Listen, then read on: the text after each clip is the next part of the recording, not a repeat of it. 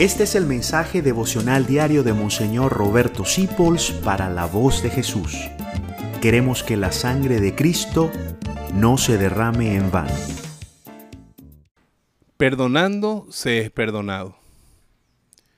Eso es algo maravilloso, primero con Dios, lo dice el mismo Padre nuestro.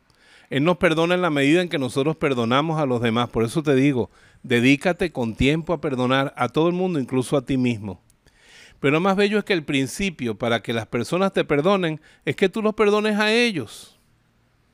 Si ellos te quieren perdonar, pero tú no los perdonas porque tú les tienes rencor, ¿cómo van a conectar otra vez? Perdonando es que seas perdonado. Piensa ahora en las relaciones rotas que tienes. Tú eres el primero que tienes que perdonar para que después también puedas recibir el perdón y te sirva. Yo siempre cuento de unos viejitos que querían que les celebrara la misa de los 200 años que tenían de casados y me entero cerca de la celebración que tienen sopo 200 años durmiendo en camas, cuartos separados. No vivían como esposos, porque él cometió un error. Entonces ella no lo perdonaba y él no la perdonaba. Yo lo convencí de perdonarla por tantos años de soledad, 100 años de soledad, como dice la novela, y después fui a donde ella. Y ella me dice, si yo lo perdoné hace tanto tiempo, Fíjate, por no perdonarse, habían perdido años de convivencia, de disfrute, de alegría de esposos, siempre con una amargura.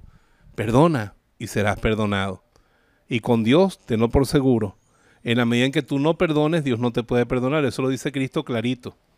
Si ustedes no perdonan de corazón a sus enemigos, aunque les siga doliendo lo que le hicieron, Dios no los puede perdonar a ustedes, porque esos son hijos de Él. Por eso hay que perdonar a todos. Y después de que los perdonas, amarlos a todos y verás cómo entonces, sin querer, eres perdonado y eres amado. Señor, haz de mí un instrumento de tu paz. Mañana terminamos esta serie, así que trata de vivirla profundamente y que esta oración se haga parte de tus devociones diarias. Gracias por dejarnos acompañarte.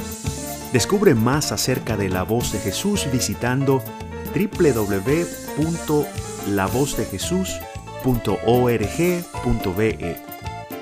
Dios te bendiga rica y abundantemente.